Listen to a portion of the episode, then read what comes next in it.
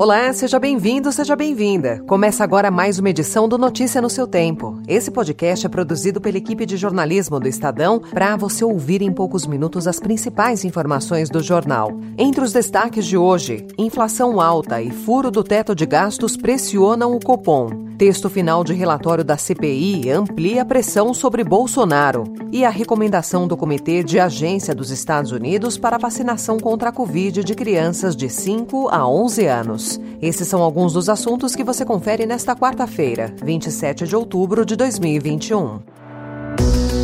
Estadão apresenta Notícia no seu tempo.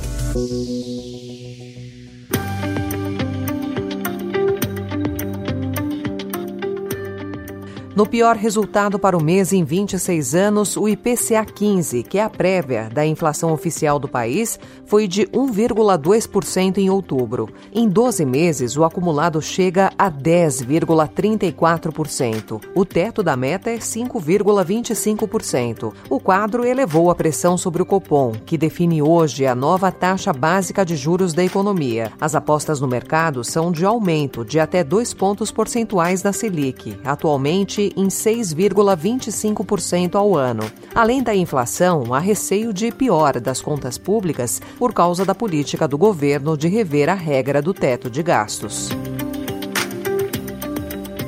E depois de seis meses de trabalho, a CPI da Covid aprovou ontem um relatório que manteve o foco no pedido de indiciamento de Jair Bolsonaro e expôs ainda mais a fragilidade do governo. O presidente é acusado de ser o responsável pelo agravamento da pandemia de coronavírus ao tratar a doença com descaso e atrasar a campanha de vacinação. Com 1.288 páginas, o relatório do senador Renan Calheiros pede o indiciamento de 78 pessoas, incluindo Bolsonaro e mais duas empresas, a Precisa Medicamentos e VTC Log. Sabotou a ciência, é despreparado, desonesto, caviloso, arrogante, autoritário, com índole golpista, belicoso, mentiroso e agiu como um missionário enlouquecido para matar o próprio povo.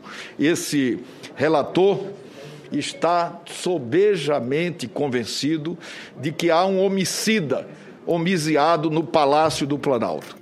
O relatório da CPI deve ser apresentado hoje ao presidente do Senado, Rodrigo Pacheco. Depois, as conclusões da comissão serão enviadas ao Ministério Público. A parte que diz respeito a Bolsonaro será encaminhada à Procuradoria-Geral da República. Nos Estados Unidos, um comitê externo de aconselhamento da FDA, que é a agência reguladora do país, recomendou na tarde de ontem a aplicação da vacina da Pfizer contra a Covid em crianças de 5 a 11 anos. Segundo o New York Times, a decisão não é final, mas trata-se de um passo importante na aprovação do imunizante para essa faixa etária. Caso seja aprovada pela FDA, a previsão é de que as doses da Pfizer possam ser aplicadas nas crianças americanas já a partir da da próxima semana. E no Rio de Janeiro, logo após a Assembleia Legislativa aprovar projeto de lei que autoriza municípios a decidirem se o uso de máscara é obrigatório ou não em suas áreas, o prefeito Eduardo Paes e o secretário municipal de saúde, Daniel Sorans, anunciaram que hoje será publicado no Diário Oficial decreto permitindo que as pessoas não usem máscaras enquanto estiverem em locais abertos no município. A gente veio pavimentando esse caminho e agora a gente vai para a liberação de máscaras em locais abertos. E também é, outras liberações de outras atividades e restrições que estavam acontecendo. Assim, a gente publica esse decreto amanhã. Alguma coisa mais, Daniel, que seria Não, importante aí agregar? A gente tem muita segurança, né? E a, a gente vai continuar um processo de vigilância intenso as máscaras continuarão obrigatórias em lugares fechados. A decisão foi tomada com base em estatísticas sobre a pandemia. O decreto também vai permitir a reabertura de boates e danceterias com 50% da capacidade e autorizar que outros lugares que até então funcionavam com capacidade limitada voltem a usar toda a lotação possível. O Estadão também informa hoje que, pela quarta vez no ano, um menor de idade morreu vítima de tiroteio entre grupos no Rio de Janeiro. Dessa vez, uma criança de um ano e meio morreu atingida no abdômen por uma bala perdida, enquanto cortava o cabelo, acompanhada pela mãe, em uma barbearia, em Mesquita, na Baixada Fluminense, na tarde de segunda-feira. Um adolescente e um adulto, que seriam os alvos dos criminosos, também foram mortos. Os atiradores fugiram. A polícia acredita que o crime esteja relacionado a grupos milicianos.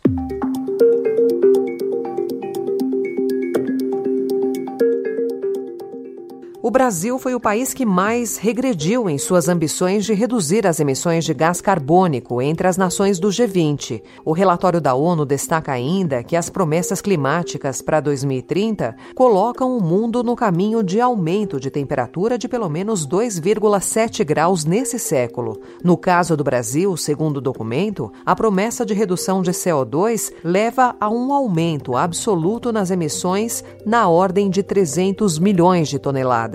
O relatório aponta que a gestão Jair Bolsonaro revisou a base de cálculo para frear o aquecimento global, o que resulta nessa previsão mais alta de emissões até 2030. Procurados pela reportagem, os ministérios do Meio Ambiente e das Relações Exteriores não se manifestaram. A Rainha Elizabeth II não estará presente na Conferência das Nações Unidas sobre Mudança Climática, na Escócia, depois de passar a noite em um hospital de Londres na semana passada e receber ordens de médicos para descansar. A Rainha Britânica, de 95 anos, deveria viajar para o evento para participar de uma recepção na COP26, na segunda-feira. Em comunicado, o Palácio de Buckingham disse que ela enviará uma mensagem virtual para a conferência. A saúde da monarca causa preocupação no Reino Unido.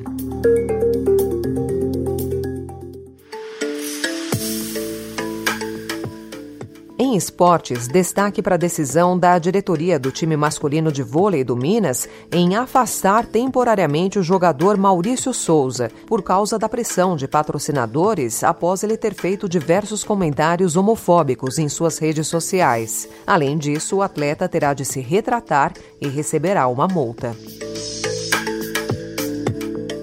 A NASA divulgou na segunda-feira o que classificou como a primeira evidência de um candidato a planeta em outra galáxia, que não a Via Láctea. O exoplaneta teria o tamanho aproximado de Saturno. A agência define como exoplaneta qualquer um que esteja fora do nosso sistema solar, mas é a primeira vez que um desses exemplos é visto em outra galáxia. As descobertas até agora estavam a cerca de 3 mil anos-luz da Terra. O planeta, agora descoberto, estaria pelo pelo menos 28 milhões de anos-luz.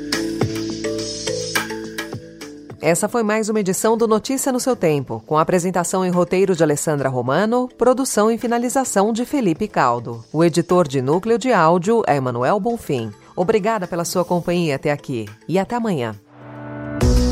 Você ouviu Notícia no seu Tempo.